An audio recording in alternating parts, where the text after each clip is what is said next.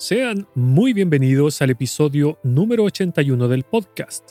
En este episodio hablaré sobre tres errores conceptuales acerca del pueblo de Israel que algunos hermanos tienen. Están escuchando Edificados en Cristo y mi nombre es Alexis. Este podcast tiene como objetivo que profundicemos en la palabra de Dios, que conozcamos más del Señor y que descubramos cómo podemos edificar nuestras vidas sobre la roca que es Cristo el Señor.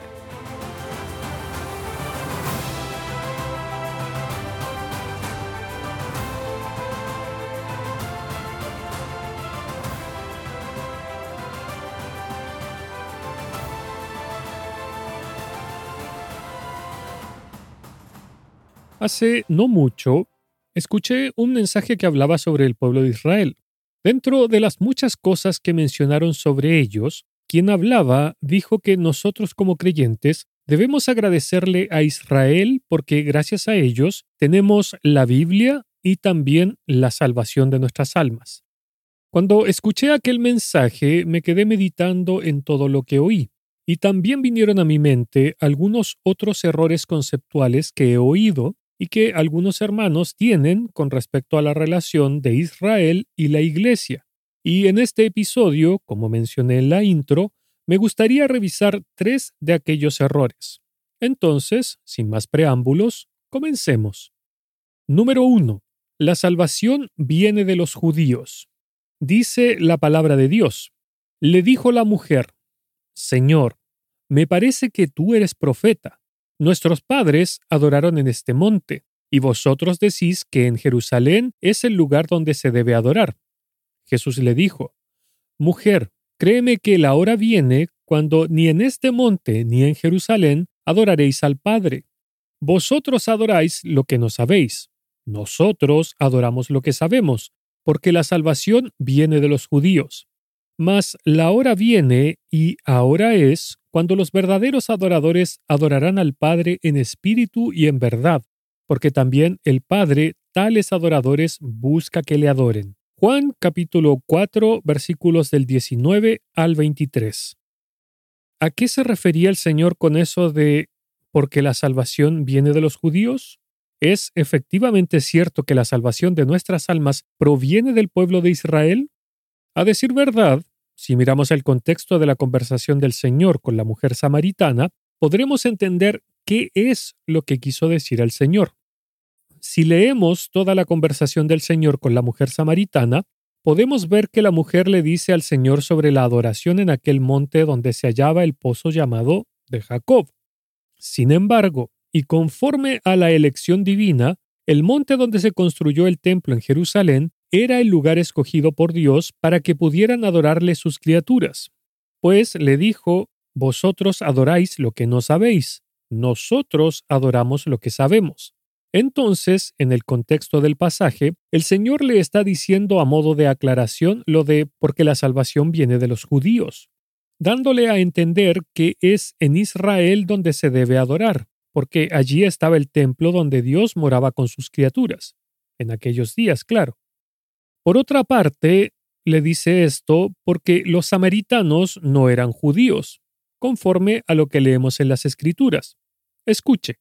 Y los hijos de Israel anduvieron en todos los pecados de Jeroboam que él hizo, sin apartarse de ellos, hasta que Jehová quitó a Israel de delante de su rostro, como él lo había dicho por medio de todos los profetas sus siervos, e Israel fue llevado cautivo de su tierra a Asiria hasta hoy. Y trajo el rey de Asiria gente de Babilonia, de Cuta, de Aba, de Amat y de Sepharbaim, y los puso en las ciudades de Samaria, en lugar de los hijos de Israel. Y poseyeron a Samaria y habitaron en sus ciudades. Y aconteció al principio, cuando comenzaron a habitar allí, que no temiendo ellos a Jehová, envió Jehová contra ellos leones que los mataban. Segunda de Reyes, capítulo 17, leí entre los versos 22 al 26. Permítanme dar un breve resumen de la historia de Israel para que entendamos el contexto de lo que leí.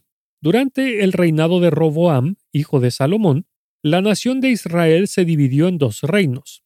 Estos eran los reinos del norte o de Israel y el reino de Judá.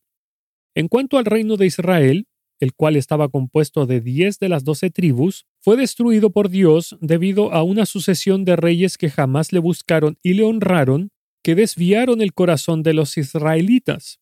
Y como resultado de esto, él los entregó en manos del rey Salmanasar de Asiria en el año 722 a.C. Y tal como leí recién, las ciudades del reino del norte fueron repobladas por gente que no conocían a Jehová, y éste les envió animales para que los mataran. Por lo tanto, el Señor no estaba diciendo que los judíos son la fuente de la salvación eterna de nuestras almas, sino que le estaba aclarando a la mujer samaritana que la adoración que ellos hacían en aquel monte no era la correcta, porque era en Jerusalén donde se debía adorar a Dios, y de ahí la expresión de porque la salvación viene de los judíos. Porque si ella quería encontrar el favor de Dios, debía acercarse a él a través del templo de Jerusalén que estaba en el territorio judío. Por otra parte, la frase dicha por el Señor Jesús solo dejaba ver la misericordia y gracia de Dios, ya que es a través del pueblo que él había escogido para ser suyo que vendría aquel que es el Salvador del mundo, es decir, el Hijo de Dios humanado. Pero esto no es mérito de los judíos en sí mismos, sino de Dios, que así lo quiso cuando le prometió a Abraham, que en tus simientes serán benditas todas las naciones de la tierra, por cuanto obedeciste a mi voz. Génesis capítulo 22, versículo 18. Y es más, y para que lo tengamos en claro, Israel no tenía, y tampoco lo tiene hoy, nada de especial. Todo lo contrario, fueron escogidos precisamente por eso, por ser insignificantes. Escuche, porque tú eres pueblo santo para Jehová tu Dios. Jehová tu Dios te ha escogido para hacerle un pueblo especial más que todos los pueblos que están sobre la tierra.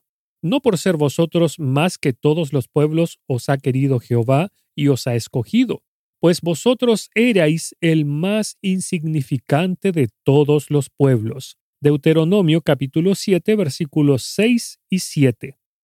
Además, si verdaderamente cada uno de los creyentes en Dios que ha recibido la salvación eterna de sus almas lo hizo gracias a los judíos, entonces las escrituras se contradecirían a sí mismas, ya que nos dice en el Evangelio de Juan que, más a todos los que le recibieron, a los que creen en su nombre, les dio potestad de ser hechos hijos de Dios, los cuales no son engendrados de sangre, ni de voluntad de carne, ni de voluntad de varón, sino de Dios. Juan capítulo 1 versículos 12 y 13. En estos dos versículos podemos ver que la salvación de nuestras almas no guarda ninguna relación con los seres humanos, sino que es únicamente de Dios. Por lo tanto, no podemos decir que la salvación viene directamente de los judíos, refiriéndonos a que gracias a ellos tenemos la salvación y por lo tanto debemos agradecérselo a ellos porque si hemos sido salvados es única y exclusivamente gracias a la voluntad de Dios, y en consecuencia es únicamente a Él a quien debemos agradecer, glorificar y honrar, porque como creyentes únicamente podemos adorar y agradecer al Creador, no a las criaturas. Además, si leemos todo el Antiguo Testamento y los Evangelios, nos podremos dar cuenta que Israel desde el día uno fue, y es, un pueblo rebelde a Dios. Basta con que miremos cómo actuaron antes de siquiera salir de Egipto. Y demás está decir todo lo que hicieron en el desierto aquellos 40 años.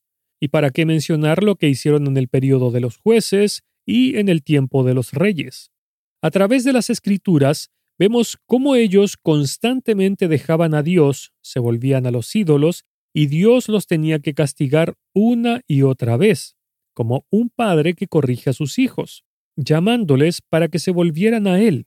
Pero ellos persistían en desobedecer a Dios y sus leyes, tanto así que el mismo Dios dice a través del profeta lo siguiente, porque este pueblo es rebelde, hijos mentirosos, hijos que no quisieron oír la ley de Jehová.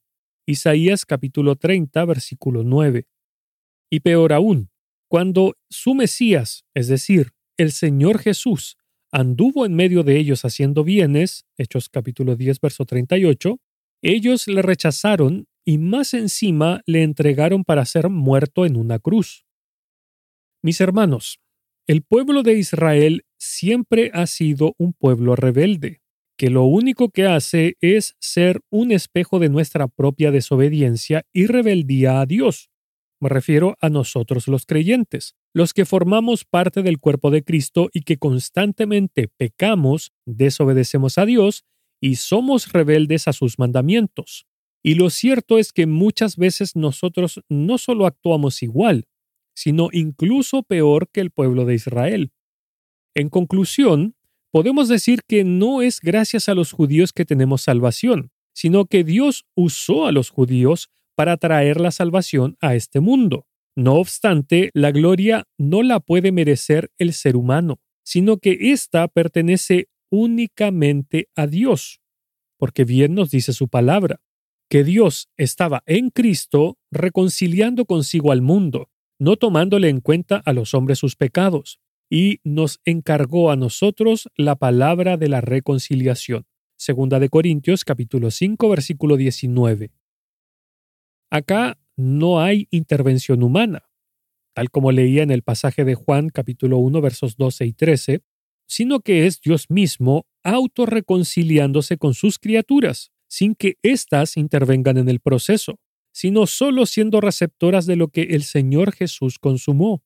Todo en las Escrituras nos habla de que nuestra salvación y elección es de origen divino, y nada tuvimos que ver nosotros en ello.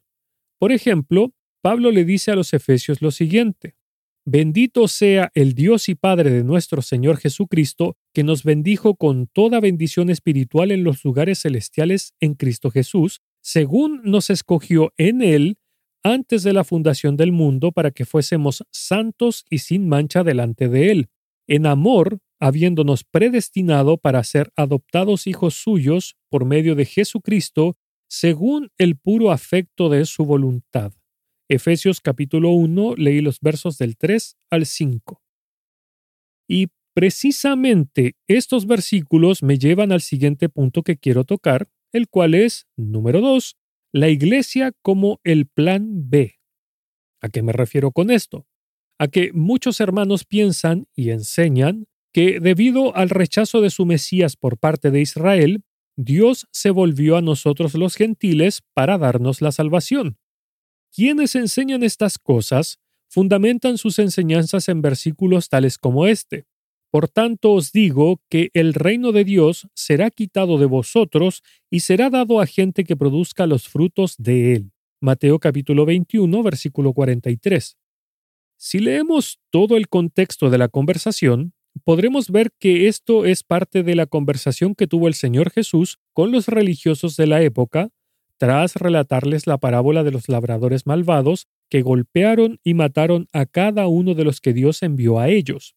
Y a modo de conclusión, les dijo que como ellos nunca dieron frutos, la viña que representa el reino de Dios se les iba a quitar para dárselas a quienes sí dieran fruto.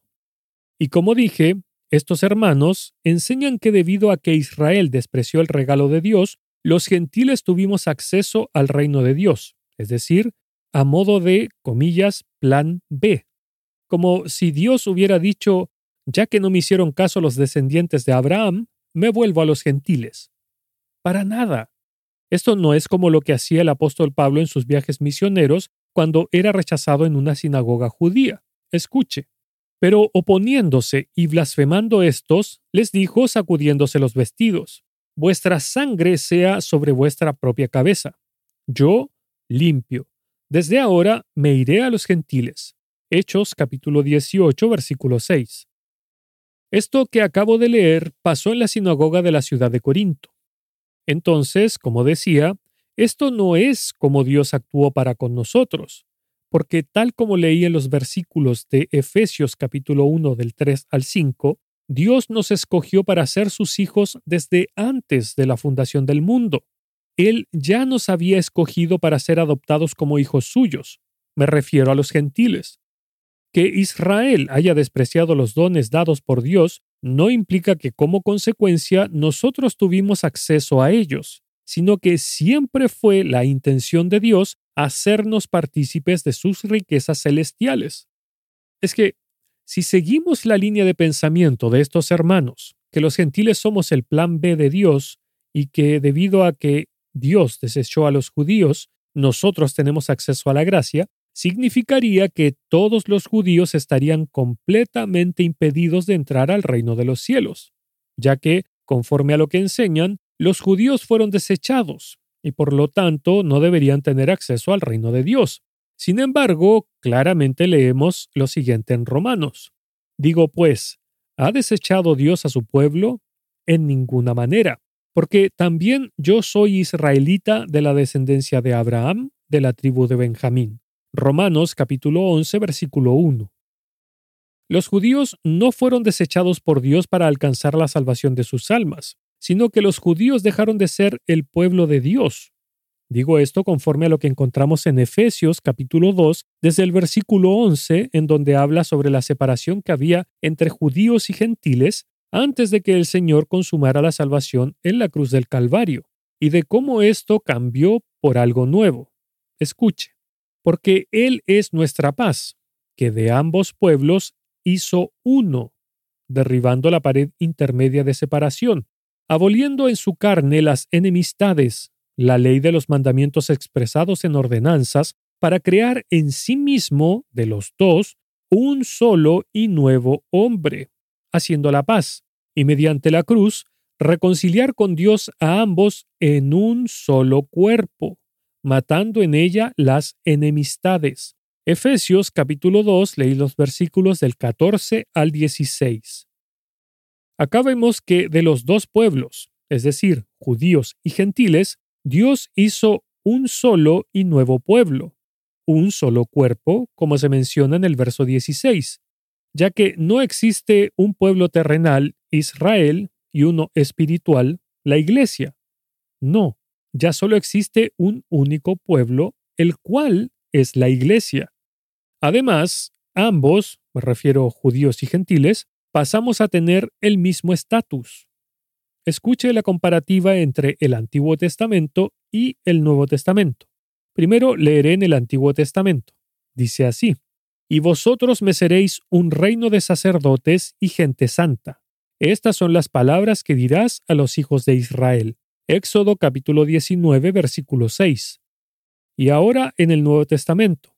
Mas vosotros sois linaje escogido, real sacerdocio, nación santa, pueblo adquirido por Dios, para que anunciéis las virtudes de aquel que os llamó de las tinieblas a su luz admirable vosotros que en otro tiempo no erais pueblo, pero que ahora sois pueblo de Dios, que en otro tiempo no habíais alcanzado misericordia, pero ahora habéis alcanzado misericordia.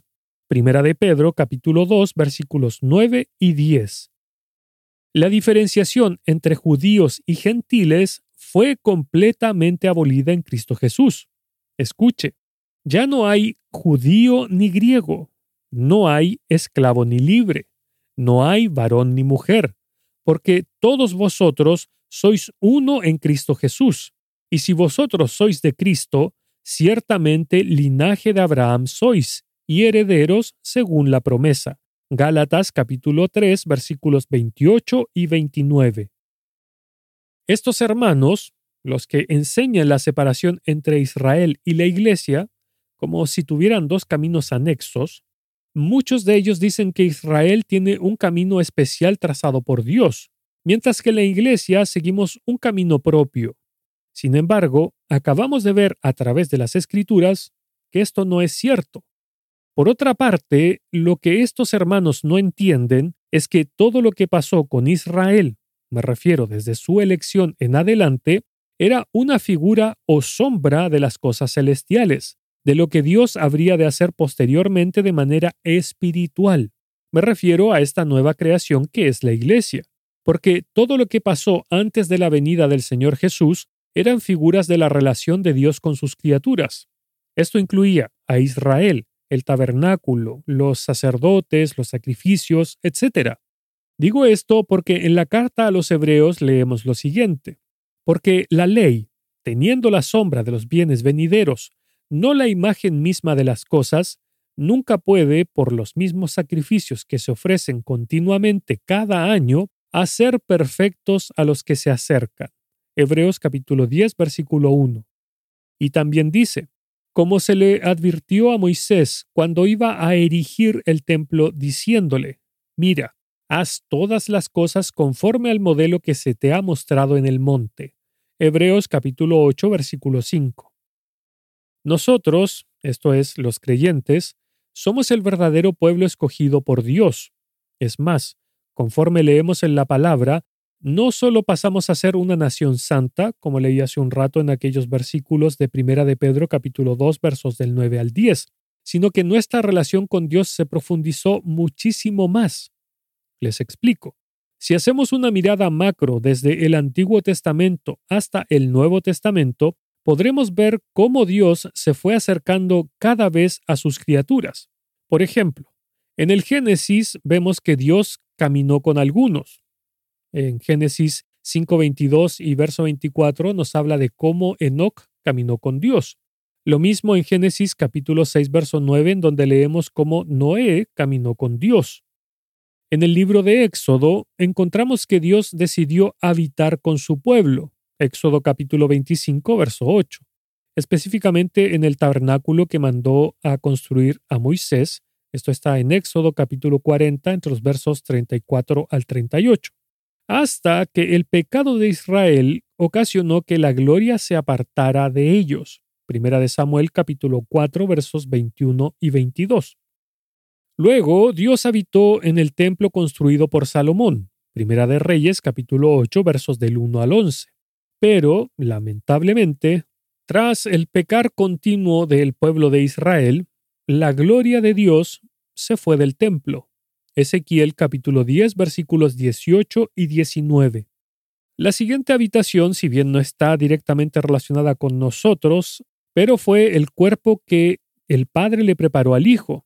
Juan capítulo 1 verso 14. No obstante, e incluso en este caso, Israel no solo pecó como siempre, sino que fueron más allá, porque los judíos lo tomaron y lo clavaron en una cruz utilizando a los romanos. Y finalmente, hoy en día, vemos una cercanía muchísimo más profunda y rica, pues leemos en Efesios lo siguiente. Así que ya no sois extranjeros ni advenedizos, sino conciudadanos de los santos y miembros de la familia de Dios. Efesios capítulo 2 versículo 19. Acá vemos claramente que fuimos hechos parte de la nación santa de Dios. Y en este pasaje el Espíritu Santo nos revela que nuestra relación es aún más profunda, pues nos dice que pasamos a ser miembros de la familia de Dios, esto es, sus hijos.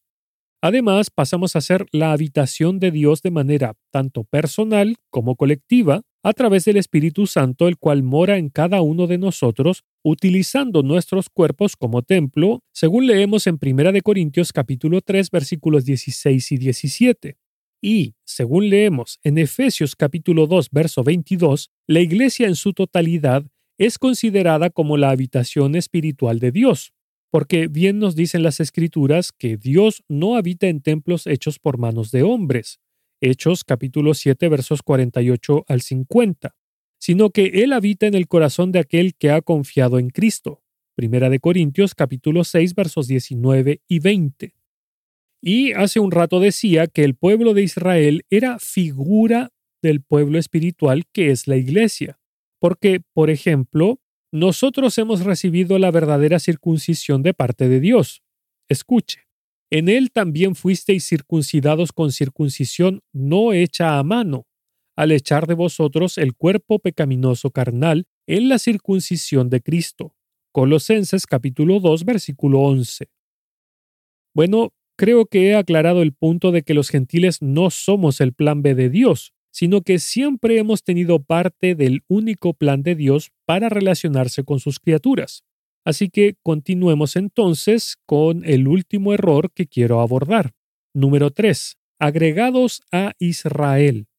Existe un pasaje en la carta a los romanos que dice, Pues si algunas ramas fueron desgajadas, y tú, siendo olivo silvestre, has sido injertado en lugar de ellas, y has sido hecho partícipe de la raíz y de la rica savia del olivo, no te jactes contra las ramas. Y si te jactas, sabe que no sustentas tú a la raíz, sino la raíz a ti.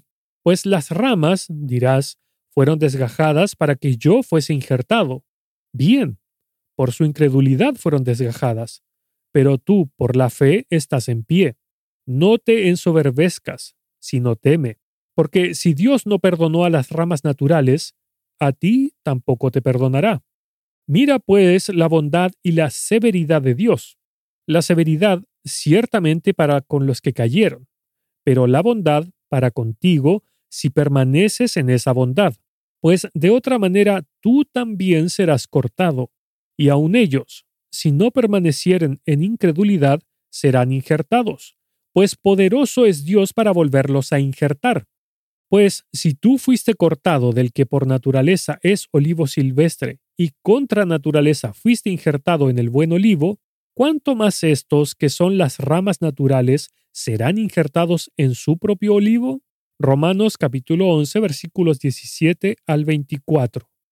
Para contextualizar, en esta carta, el apóstol Pablo está hablando a una audiencia de creyentes gentiles que viven en Roma, pero también se dirige a creyentes de origen judío. Ahora, los primeros se sentían superiores o mejores que los segundos. Entonces, el apóstol hace todo un discurso sobre este tema.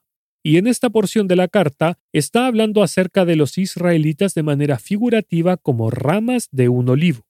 Algunos creyentes, cuando leen esta porción de las Escrituras, interpretan que los creyentes gentiles somos injertados en Israel, debido a que este es el olivo. Pero esto es un error, y lo podemos ver en el mismo contexto del pasaje, ya que en el versículo 18 dice, no te jactes contra las ramas, y si te jactas, sabe que no sustentas tú a la raíz, sino la raíz a ti. El apóstol en todo momento se refiere a los de Israel como ramas de un olivo, no como el olivo en sí. Y en este verso que leí, habla de una raíz que sustenta al árbol. Pero pensemos, conforme a lo que enseñan estos hermanos, si Israel fuera el olivo, entonces, ¿Israel sustenta a la iglesia? Me refiero a que le da vida a la iglesia. No, no es lo que encontramos en las escrituras, pues nosotros los creyentes tenemos vida únicamente en Cristo, quien es la fuente de la vida y Él nos la provee, no Israel. Porque bien dijo el Señor, permaneced en mí y yo en vosotros. Como el pámpano no puede llevar fruto por sí mismo si no permanece en la vid, así tampoco vosotros si no permanecéis en mí. Yo soy la vid, vosotros los pámpanos. El que permanece en mí y yo en él, éste lleva mucho fruto, porque separados de mí nada podéis hacer. Juan capítulo 15 versículos 4 y 5. En estos versículos vemos una figura similar. El Señor es la vid y nosotros somos los brotes que llevan el fruto que se alimentan de la vid. Y como aclara el Señor, no podemos hacer nada estando separados de Él, porque para poder llevar frutos tenemos que permanecer en Él. Y como mencioné antes, es Él quien nos da la vida conforme a lo que leemos en su palabra. Escuche. Y Él os dio vida a vosotros cuando estabais muertos en vuestros delitos y pecados. Efesios capítulo 2 versículo 1. Entonces, podemos ver que la imagen usada por el apóstol Pablo es la misma imagen de la vid y los pámpanos, es decir, que el olivo es el Señor y nosotros somos injertados en él, lo cual está conforme a las escrituras, porque como mencioné anteriormente, nosotros pasamos a formar parte del cuerpo de Cristo, y bajo ningún punto de vista pasamos a formar parte de Israel. Y como también leí recién, es el Señor quien nos da la vida, no Israel. Por lo tanto, considerar que Israel nos da la vida o que somos injertados en Israel no es más que un error de comprensión del contexto y de las mismas escrituras.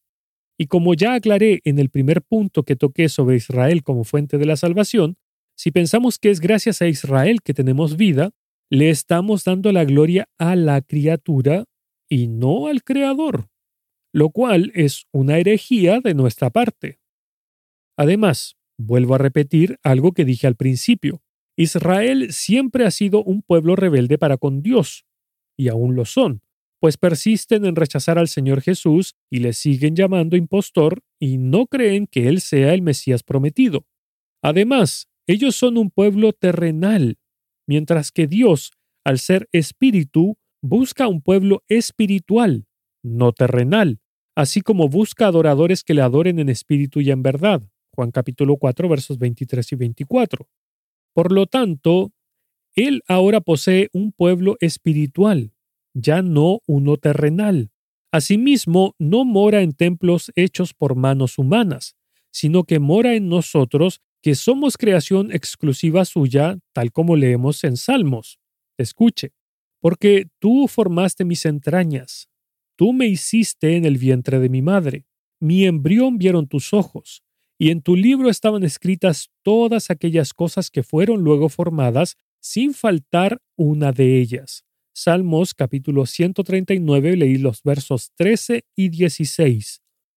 Así que, mis amados hermanos, dejemos de mirar a Israel como fuente de alguna cosa para nosotros como creyentes, pues al igual que nosotros, son simples criaturas, a quien debemos mirar, desear, seguir, escuchar y alabar es únicamente al Dios Todopoderoso, pues es Él quien merece toda nuestra adoración y toda nuestra atención, porque como le dijo Pablo a los romanos, porque de Él, por Él y para Él son todas las cosas.